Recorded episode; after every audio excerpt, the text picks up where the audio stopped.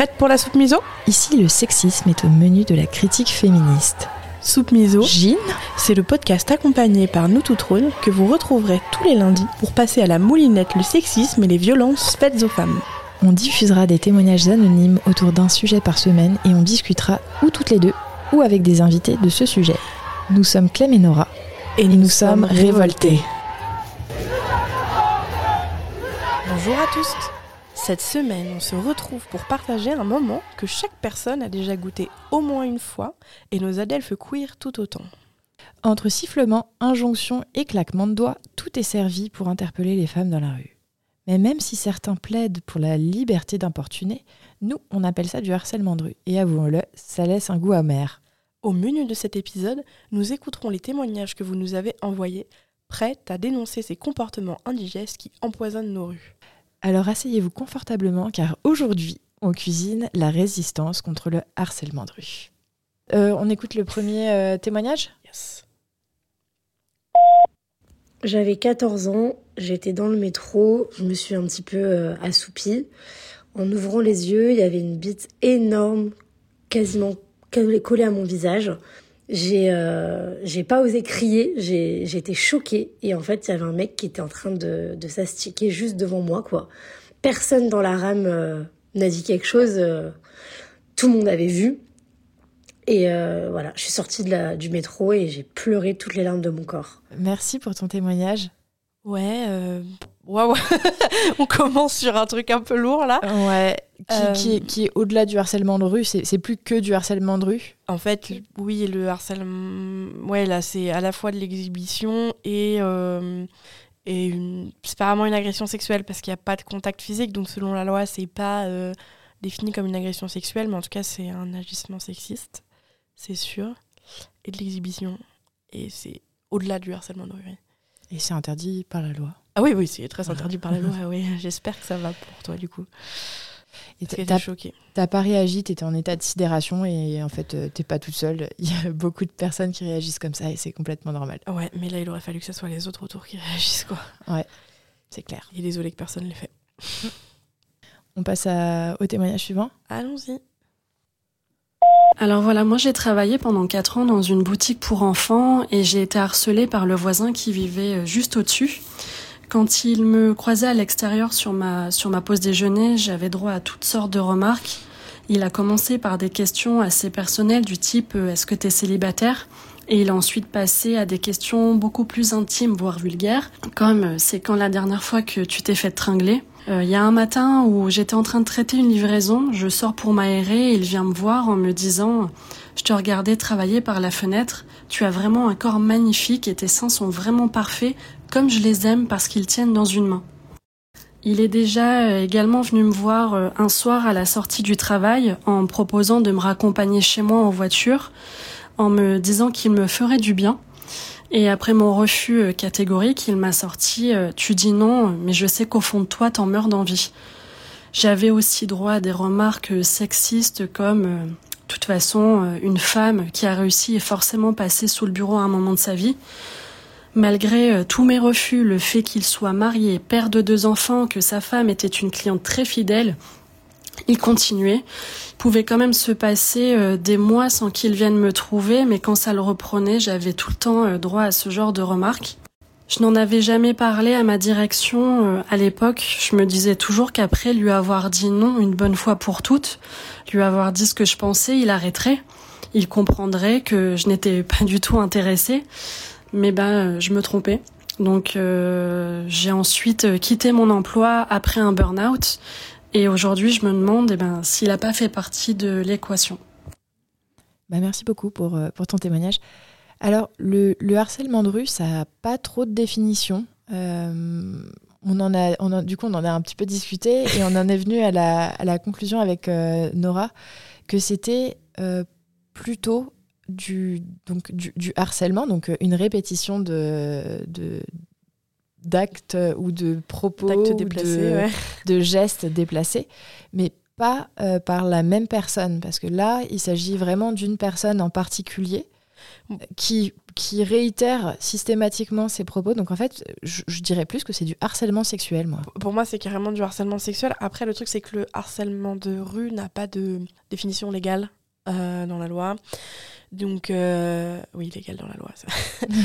le, le truc, c'est que le harcèlement de rue n'a pas de définition légale.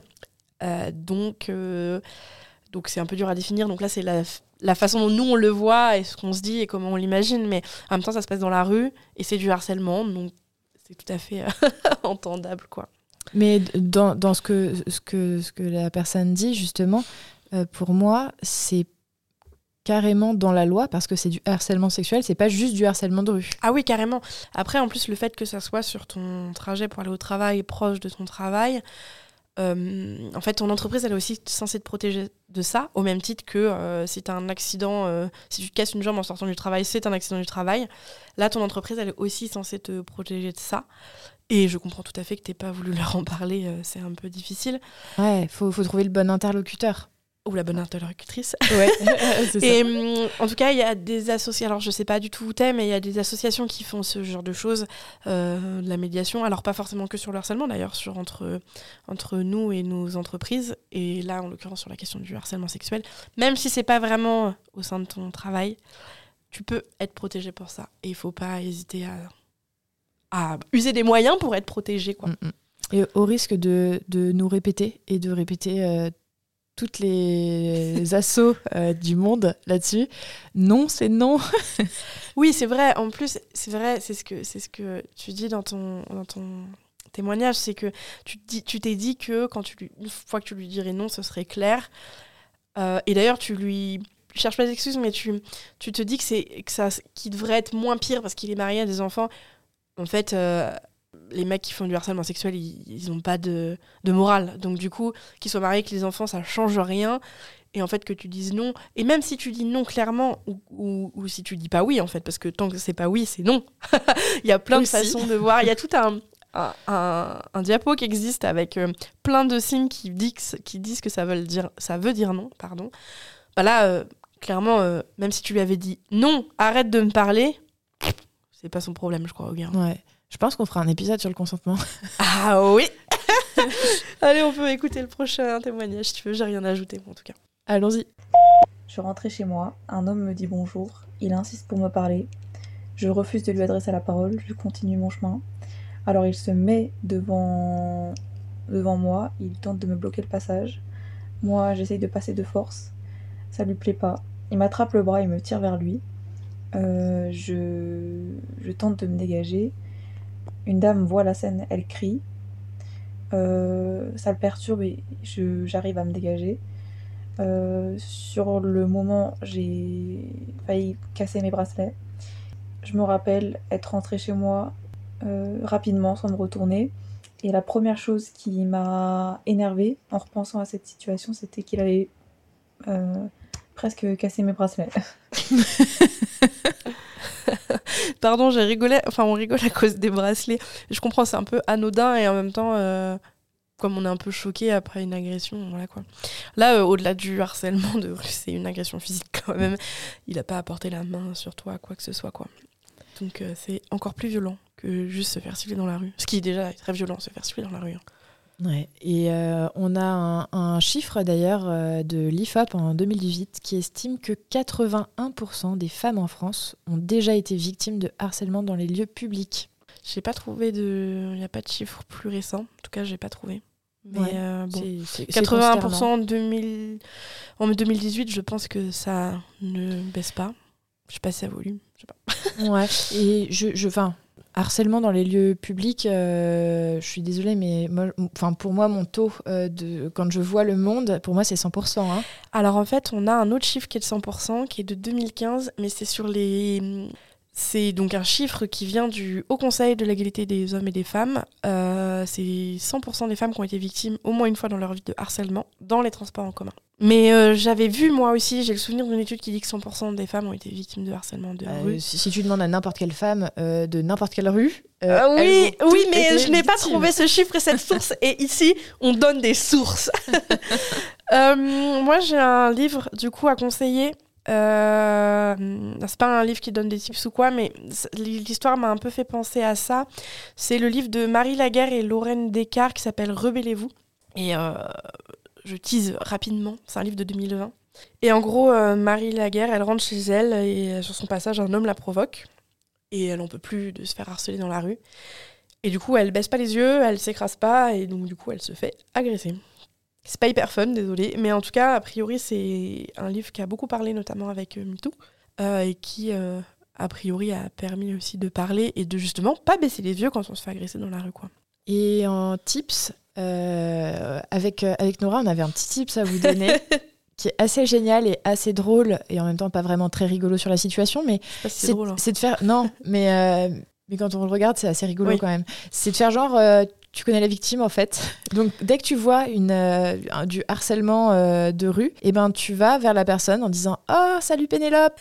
Comment tu vas? Ouais, c'est ça ou quelqu'un qui est inconfortable dans, dans un transport euh, avec quelqu'un quoi. Et au pire, c'est ce qu'on me disait, bah tu passes pour quelqu'un d'un peu chelou mais mais c'est pas grave en fait, il y a toujours quelqu'un de chelou dans le bus. Et s'il y a pas quelqu'un chelou dans le bus, c'est que c'est toi le gars chelou du bus. c'est ça. Et donc là, ça peut aider quelqu'un en fait. Et donc faut se dire que des fois, ça vaut le coup d'être ridicule pour pouvoir aider quelqu'un quoi. Complètement. Moi, je n'ai rien à ajouter si on veut écouter le prochain témoignage. Allons-y. Alors moi, c'était à peu près il y a 10 ans, donc je devais avoir euh, ouais 24, 25 ans. Euh, je vivais seule à l'époque dans un tout petit studio euh, euh, à Paris. Et je rentrais chez moi après une après-midi passée avec des copains copines. Donc il faisait jour, donc j'avoue que j'ai développé comme beaucoup d'entre nous hein, une hyper vigilance quand il fait nuit, quand je rentre chez moi. Mais là j'étais plutôt sereine pour une fois et puis j'avais vraiment quelques centaines de mètres à faire pour rentrer jusqu'à mon appartement, donc j'étais plutôt tranquille. Je sors donc du métro euh, et puis là il y a un mec euh, qui était en haut des escaliers qui me dit hey, t'as pas une clope? Je dis bah non. Il me dit ah c'est pas grave bah peut-être que tu peux m'aider. T'habites dans le quartier? Alors euh, je réponds pas que oui même si clairement oui. je dis bah non mais je connais un peu si enfin si je peux t'aider pour désamorcer quoi comme on le fait beaucoup euh, beaucoup je pense dans ces situations là j'avais pas envie d'être emmerdée et en même temps je si si je l'envoie euh, paître alors qu'il me demande un renseignement bah je vais me faire insulter donc bah j'ai répondu. Donc euh, je lui donne ce renseignement et puis euh, le mec commence à marcher avec moi, commence à marcher à côté de moi et du coup bah moi il fallait que je rentre chez moi et en même temps j'avais zéro envie qu'il voit que j'ai dans quelle rue j'habitais, dans quel immeuble j'habitais et puis en plus c'était vraiment un vieil immeuble à la parisienne avec une, un tout petit hall d'entrée avec une grille, enfin une porte en bois d'abord et une grille après. Et je voyais déjà la scène absolument ignoble de moi coincé entre la porte et la grille et lui qui pouvait faire euh, ce qu'il voulait euh, du coup à ce moment-là. Donc euh, je me suis dit bon ça c'est pas une option. Je me suis vraiment mise à réfléchir à toute vitesse à ce moment-là. Je dis bah je peux pas m'arrêter devant chez moi. Donc je continue de marcher. Et lui continue de marcher à mes côtés en me racontant honnêtement je sais plus quoi, mais bref, clairement il voulait taper la discute quoi. Donc du coup, euh, on arrive devant chez moi. Moi, je ne m'arrête absolument pas. Je ne sors pas mes clés. Je fais vraiment celle qui, qui habite pas là. Et puis on arrive au bout de la rue et je dis bon bah toi, pour aller là où tu veux, c'est à gauche et moi c'est à droite. Et le mec euh, reste avec moi. Et je dis bah je comprends pas, tu vas pas euh, à gauche? Oh non non, je pense qu'il se passe un truc entre nous.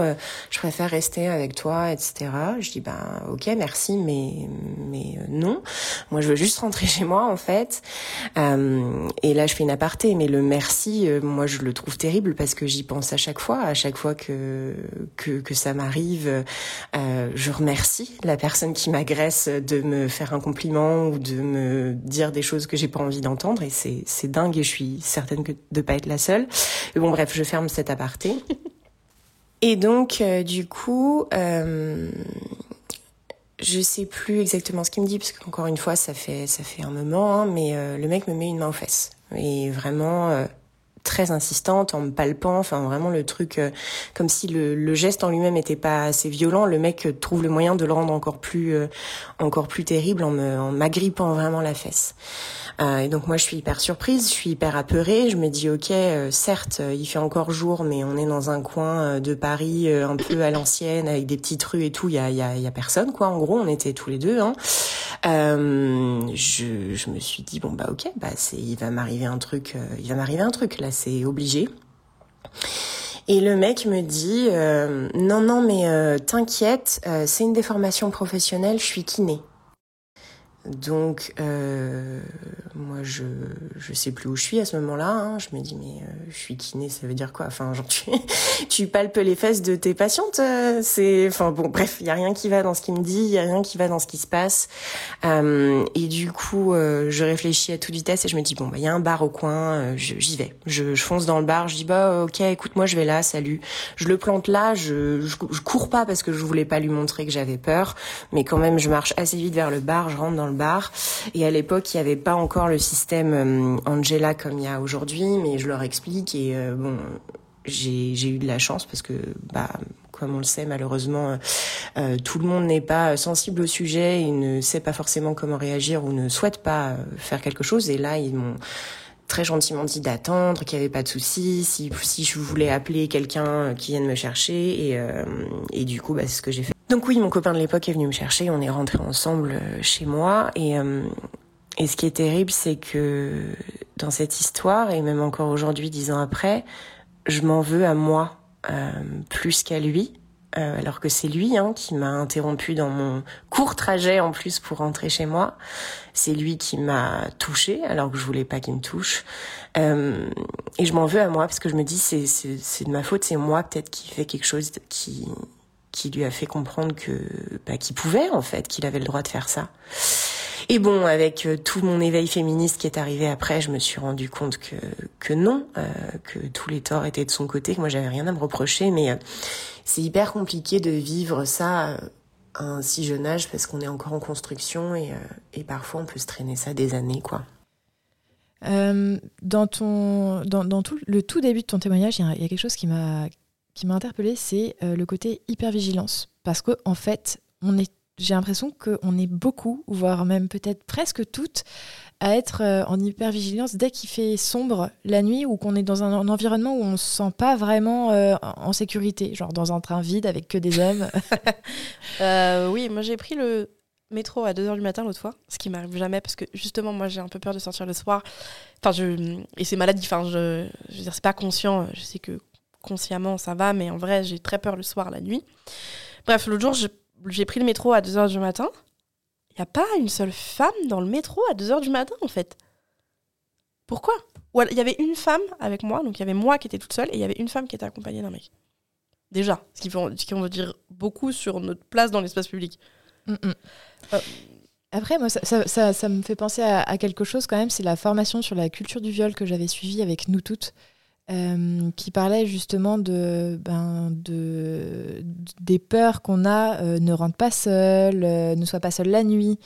Et en fait, on a l'impression qu'on euh, on va se, se faire violer à, à, tous les coins de rue. Alors, pour les chiffres, un viol sur 10 se passe dans la rue par un inconnu ou par un inconnu tout court. Oui. alors qu'il y a quand même 9 fois sur 10 où c'est quelqu'un qu'on connaît. Ça veut, ça veut pas dire que si on se balade dans la rue, on est, euh, on est tranquille. Oui, oui, mais les même... statistiques sont là. Mais oui, oui, mais en fait, je crois que c'est pas. Enfin, en tout cas, moi, pour moi, c'est pas rationnel. Tu vois je sais pas si j'ai tant peur de me faire violer, j'ai juste peur de me faire agresser. Euh, moi, mon truc, c'est de faire. Enfin, non, de faire semblant de téléphoner ou de téléphoner. Euh, ce qui est un peu contraignant pour la personne qui partage ma vie, que j'appelle au milieu de la nuit à chaque fois que je dois rentrer. Parce que du coup, je la réveille. Et du coup, voilà c'est un peu, un peu plus chiant. Quoi. Ouais. Et euh, tu as eu beaucoup de chance de tomber sur ce bar. Et ils ont été, euh, ils ont été top. Mais euh, Nora me disait qu'il y avait euh, du coup le système Angela. Est-ce que tu veux nous dire un petit peu à quoi ça correspond ce système? Ouais, carrément. Bah, en plus, elle en parle dans son témoignage. Donc, c'est, elle m'a mis le, le truc dans la main. voilà, je cherche une expression, j'ai paniqué. Alors le plan Angela, en gros, il y a, vous verrez sur certaines vitrines, il y a des, un espèce de logo, c'est une espèce de main violette avec écrit ici demandez Angela. Euh, à Lyon, il y a notamment une partie des commerces hein, qui est formée pour ça. Je sais que nous, on a travaillé avec les commerçants du 7, euh, nous, chez nous, tout trône, en fait, pardon, je... avec les commerçants du 7e arrondissement pour ça, pour pour, euh, pour former les commerçants et les commerçantes. En fait, vous rentrez dans un commerce, euh, casse cette étiquette-là, et vous vous demandez Angela, et ça veut dire que eux, sans que vous expliquiez pourquoi, ils sont alertés sur le fait que vous subissez une situation euh, de type harcèlement, que ce soit soit harcèlement de rue, mais ça peut être aussi quelqu'un qui vous suit ou quoi. Euh, je crois que le dispositif a été étendu sur la ville de Lyon, mais je sais que Villeurbanne y travaille également sur le, sur le projet. Voilà, je suis en train de lire, donc 82 commerces dans le 7e, en tout cas, qu'on rejoint ça. Et d'ailleurs, je lis sur le même article euh, que j'ai menti tout à l'heure, que depuis la loi du 3 août 2018, le harcèlement de rue est réprimé et passible d'une amende pouvant aller de 90 à 750 euros d'amende. Après, le problème du harcèlement de rue, c'est quand tu te fais suivre dans la rue, quand un mec te suit, comment tu le prouves, le la charge de la pas. Voilà. Donc, euh, donc, voilà, sur Angela, en tout cas, c'est un truc qui tend à se développer. Après, ça vous empêche pas d'aller dans les autres commerces. Euh, parce que, mais on sait moins sur qui on tombe. Alors quand c'est un dispositif Angela, en théorie, c'est quand même plus plus en sécurité. Le vrai problème de ce dispositif-là, c'est que les grandes entreprises et les grands commerces, euh, les grands groupes, c'est compliqué pour les petits commerçants d'être formés là-dessus et de prendre l'initiative puisqu'ils dépendent de leurs grands groupes. Donc en fait, je sais que ça va être plutôt des petits commerces ou des petits... Indépendants, pas franchisés. Ouais, c'est ça. Je veux dire, quand tu vas dans un supermarché, euh, c'est un peu dur pour eux d'être formés là-dessus, etc. Ce qui vous empêche pas d'essayer. Euh, voilà quoi. Et il y a aussi euh, une enquête exclusive sur le harcèlement de rue euh, que, que j'ai vue euh, il n'y a, pas si il a pas si longtemps et qui est vraiment chouette, qui est intéressant et on voit vraiment, vraiment que c'est quelque chose qui est très courant. Moi, il y a un truc du coup, je l'ai pas vu l'enquête exclusive donc je ne peux pas rebondir dessus. Mais il y a un truc par contre que elle dit dans son témoignage que je trouve incroyable. Euh, c'est que elle dit euh, j'ai pas voulu courir parce que je voulais pas montrer que j'ai peur.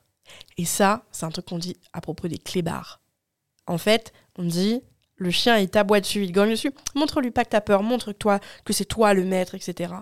Et c'est exactement la même chose. T'es en train de me dire que c'était un chien de la casse? C'est carrément, c'est carrément ça. Je l'ai pas dit comme ça, mais c'est exactement ça. En fait, a vraiment ce truc animal, en fait. Et c'est, enfin, de pas montrer qu'on a peur. Bah, on devrait pouvoir, quoi. Je te propose d'écouter le prochain épisode. Ouais, allons-y. Donc moi, le harcèlement de rue, j'ai commencé à en subir à partir du moment où j'avais 11 ans et j'ai commencé à rentrer toute seule du collège. Et ça venait de mecs qui avaient entre 20 et 60 ans à peu près. Donc il y avait la classique un petit peu, donc les sifflements, euh, les klaxons en voiture. Euh, mais aussi sur le chemin, bah, je passais à côté d'un stade de sport où des fois il y a des mecs qui jouaient au basket. Et même en passant sur le trottoir en face, des fois, ils s'arrêtaient de jouer pour venir se jeter contre la grille et dire des trucs du style Oh, t'es bonne, oh, tu veux pas venir nous sucer et des choses comme ça. Je passais aussi devant un chantier où ça arrivait qu'il y a un ouvrier qui euh, vienne me voir et qui me demande euh, de venir avec lui, de le suivre pour qu'il me fasse visiter le bâtiment en construction. Puis euh, bien sûr, toutes les fois où j'ignorais et juste je passais, bah, les insultes et tout ce qui va avec. Donc ça, c'est vraiment des choses qui se produisaient au quotidien. Et après, euh, le pire événement, on va dire, qui m'est arrivé en termes de harcèlement de rue quand j'avais 16 ans, c'est euh, bah je rentrais tranquillement chez moi, pareil, puis une voiture qui commence à ralentir à mon niveau et puis à baisser la vitre. Donc euh, moi je fais pas attention, je continue à avancer et tout. Puis 2-3 minutes plus tard, je vois la même voiture qui repasse et là un mec qui passe la tête par la fenêtre pour essayer de me parler. Donc un gars qui devait avoir à peu près la quarantaine. Donc là, je commence à comprendre et me dire, non mais quand même, là, ça veut dire qu'il s'est embêté à aller plusieurs rues plus loin pour faire le tour du pâté de maison et pour se retrouver de nouveau à mon niveau. Donc ok, ça doit être un gros lourd, j'ignore, je continue à tracer. Et effectivement, bah, ça a pas loupé, quelques mètres plus loin, je le vois qui s'arrête dans une entrée de garage, de nouveau en m'attendant pour essayer de me parler. Donc je m'y attendais, donc je passe à côté, je continue mon chemin, toujours en l'ignorant, et en me disant, bah de toute façon, là j'arrive bientôt à un grand carrefour, lui, il va faire sa vie, il va partir, puis moi, je prends l'avenue pour rentrer chez moi et je vais être tranquille. Donc je traverse à ce carrefour, lui est arrêté au feu, et je sens qu'il me regarde un peu avec assistance. Mais là, je suis tranquille, donc je prends l'avenue qui est en montée, donc pas trop de visibilité, et où les voitures roulent quand même très vite parce qu'il y a une entrée de voie rapide pas loin. Et arrivé en haut de cette montée, je vois que la voiture, en fait, elle m'a rattrapée, elle m'a devancée, que cette fois-ci le mec est arrêté le long du trottoir avec sa portière qui est grande ouverte et que lui se tient debout à côté de la portière, donc il bloque entièrement en fait le passage sur le trottoir. Donc là je commence euh, à avoir vraiment peur, mais à avoir un gros instinct qui me dit faut surtout pas que je lui montre que j'ai peur, faut surtout pas que je lui montre que j'ai remarqué qu'il y a un truc qui allait pas. Donc j'essaie de marcher toujours à la même allure, de pas le montrer sur mon visage, et j'essaie de voir quelles options j'ai. Sur la gauche, c'est pas possible, bah il y a un mur, puis sur la droite, il y a euh, bah il y a la rue avec les voitures qui passent super vite, je peux pas traverser. Donc bah, la seule option que j'ai en fait, c'est de passer sur ce trottoir-là où il essaie de me bloquer le passage et où il m'attend. Donc là, euh, le réflexe que j'aurais eu normalement, ça aurait été bah, de m'arrêter, de lui demander de s'écarter et tout. Mais heureusement, j'ai pas du tout fait ça. Arrivé euh, vraiment euh, à un ou deux mètres de lui, j'ai commencé à taper mon meilleur sprint et à passer en force en fait, en carrant les épaules un petit peu. Je pense que ça l'a surpris qu'il s'y attendait pas, parce que du coup il n'a pas essayé de m'arrêter ou de me bloquer, mais par contre il s'est mis à hurler et à me crier dessus dès que je suis passée. Donc moi je, continuais mon sprint et j'entendais que lui il remontait dans sa voiture derrière moi. Et donc euh, j'arrive euh, à l'endroit où je dois traverser pour pouvoir rentrer chez moi. Et là, bah, j'ai de la chance, lui est arrêté au feu rouge, il continue à me hurler dessus, et moi je tape mon meilleur sprint sans m'arrêter et en sortant mes clés en même temps euh, jusqu'à la porte de chez moi, parce que bah, il y a aussi un accès voiture et j'espère très fort qu'il aura pas le temps de faire le tour avant moi. Quoi. Donc là, heureusement, j'arrive à rentrer chez moi, puis je ferme derrière moi et littéralement je m'effondre quoi en étant rentrée. Donc ça, ça s'est passé quand j'étais au lycée, mais voilà, c'est des choses qui ont continué après jusqu'à maintenant. Et là, jusqu'à récemment, par exemple, je rentrais tranquillement le soir après ma journée. Et puis, bah, il y a trois mecs qui commencent à me dévisager un peu avec insistance, avec un mauvais regard et tout. Et au moment où je passe à côté, bah, il y en a un qui dit à ses potes euh, Non, mais après, voilà, faut pas qu'elle s'étonne s'il leur arrive des trucs quand elle s'habille comme ça aussi. Donc voilà, je suis extrêmement ravie et rassurée de savoir que maintenant nous avons des flyers qui sont distribués pour pouvoir lutter euh, contre tous ces actes dans la rue. Euh, j'ai envie de dire encore un chien de la casse. C'est exactement le même truc, ne pas montrer qu'on a peur. Euh, oui, bon, sur les. Moi, j'ai envie de réagir aux flyers. si vraiment les flyers étaient plus efficaces que l'éducation, moi, j'aurais déjà fait revenir l'être aimé grâce à la sorcellerie et aux flyers que je reçois dans ma boîte aux lettres, quoi c'est pas très efficace comme moyen de communication, c'est clair. Euh, oui. Euh, après, euh, bon, j'ai pas grand chose à rajouter sur le témoignage, surtout qu'on a beaucoup dit sur le témoignage juste avant.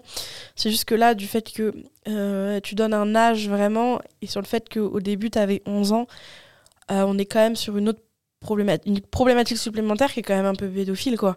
Peu importe l'âge qu'on les gens en face, à 11 ans, quoi. C'est tellement violent, enfin, je. C'est très violent. Et en plus, qu'est-ce qu'ils imaginent? Ils espèrent quoi en fait? Genre, ça me. Mm. Ça me terrifie, en fait. Voilà. On va écouter le prochain, euh, le prochain témoignage. Pour moi, en tout cas. Ok. Salut Nora, salut Clem. Euh, du coup, je voulais témoigner par rapport au, sujet du jour. Donc, euh, est-ce qu'on a déjà vécu du harcèlement de rue? Moi, je l'ai, l'ai pas vécu, mais j'ai assisté dernièrement à, une scène et je me suis senti vraiment trop con. je vous raconte ça en fait. J'étais dans le métro, il était vers midi, midi et demi, il n'y avait pas grand monde euh, dans la rame. Moi je monte, je m'assois, et, euh, et, en face de moi il y avait deux personnes d'une cinquantaine d'années, euh, un couple j'aurais dit, euh, et l'homme était vraiment collé à la femme, il était tourné vers elle, il lui parlait, le visage très proche en fait de celui de la femme, et, peut-être trop proche en fait. J'ai commencé à les trouver louches, j'ai été un peu pris d'un doute, comme s'ils étaient pas vraiment ensemble en réalité, et l'impression que euh, ce mec en fait est un gros lourd euh, qui colle une femme dans le métro, qui s'impose, qui envahit son espace à, elle en lui parlant à deux doigts du visage. Et en fait, l'impression s'accentue vraiment quand je me rends compte que la femme détourne le regard. elle semble gênée quand elle sourit, elle se referme sur elle-même. Et en fait, le métro à un moment s'arrête à, un arrêt. Et, euh, et, en fait, le type se lève euh, tout seul. Euh, il glisse un dernier mot à, à, la femme de façon encore une fois beaucoup trop proche. Et, et, et, il sort de la rame. Et moi, je me sens trop con parce qu'en fait, j'étais juste en face et j'ai pas bien analysé la situation correctement.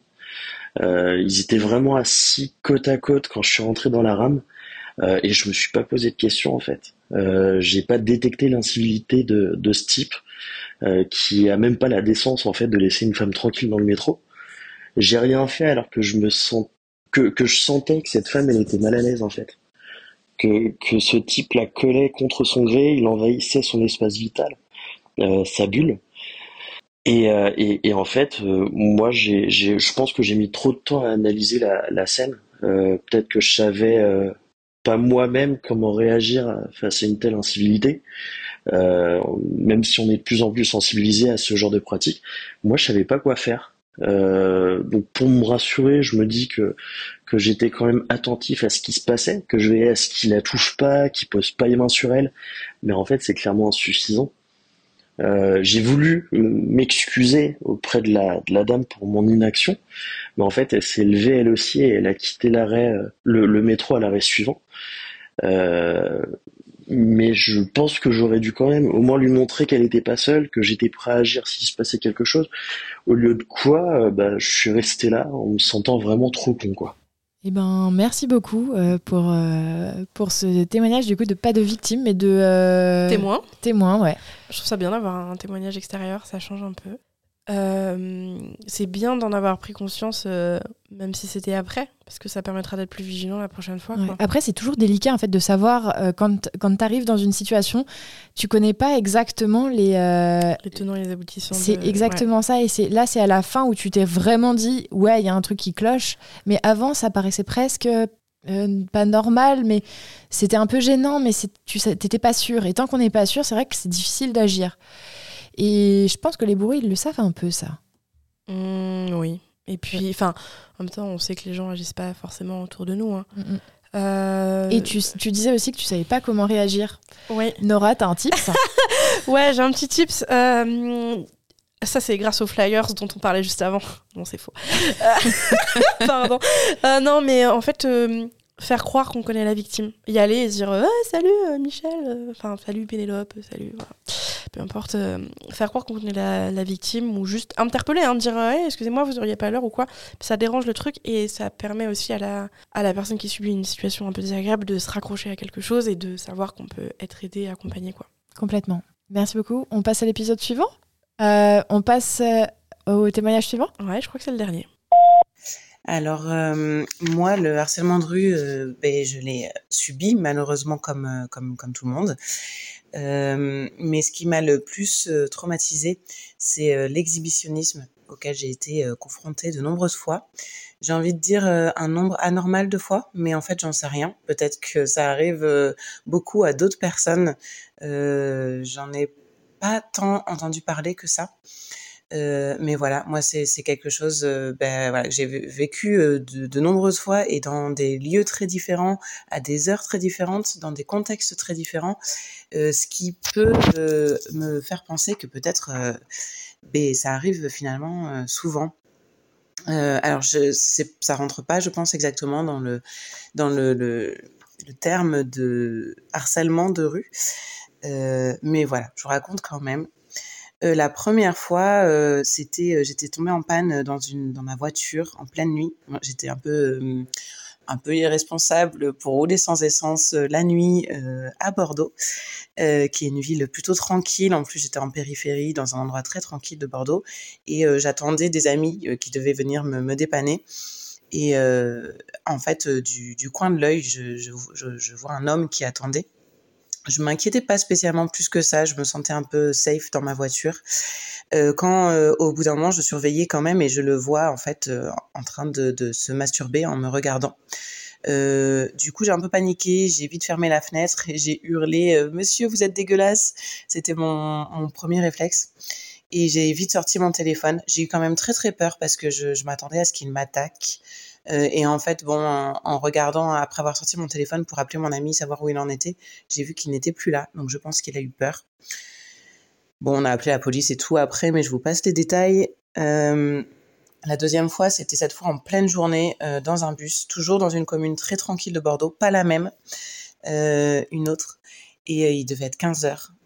J'étais dans le bus tranquillement, il y avait presque personne.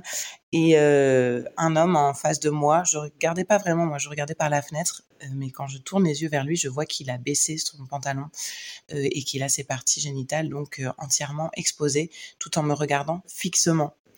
là, j'ai un, un peu moins paniqué puisque le contexte était un peu moins effrayant, mais je, me suis quand même dirigée vers l'avant du bus et j'ai essayé hum, d'alerter les autres. Il y avait deux autres femmes, dont une avec une poussette dans le bus, donc j'ai j'ai dit quelque chose comme euh, oui, il y a un homme dégueulasse euh, euh, dans le bus, attention. Et mais il n'y a pas eu. Enfin, j'ai vu que les femmes ont eu un, un regard un peu effrayé, mais le, chauffeur de bus n'a pas réagi plus que ça. Et je suis sortie, je ne sais pas ce que le ce que l'homme en question a fait.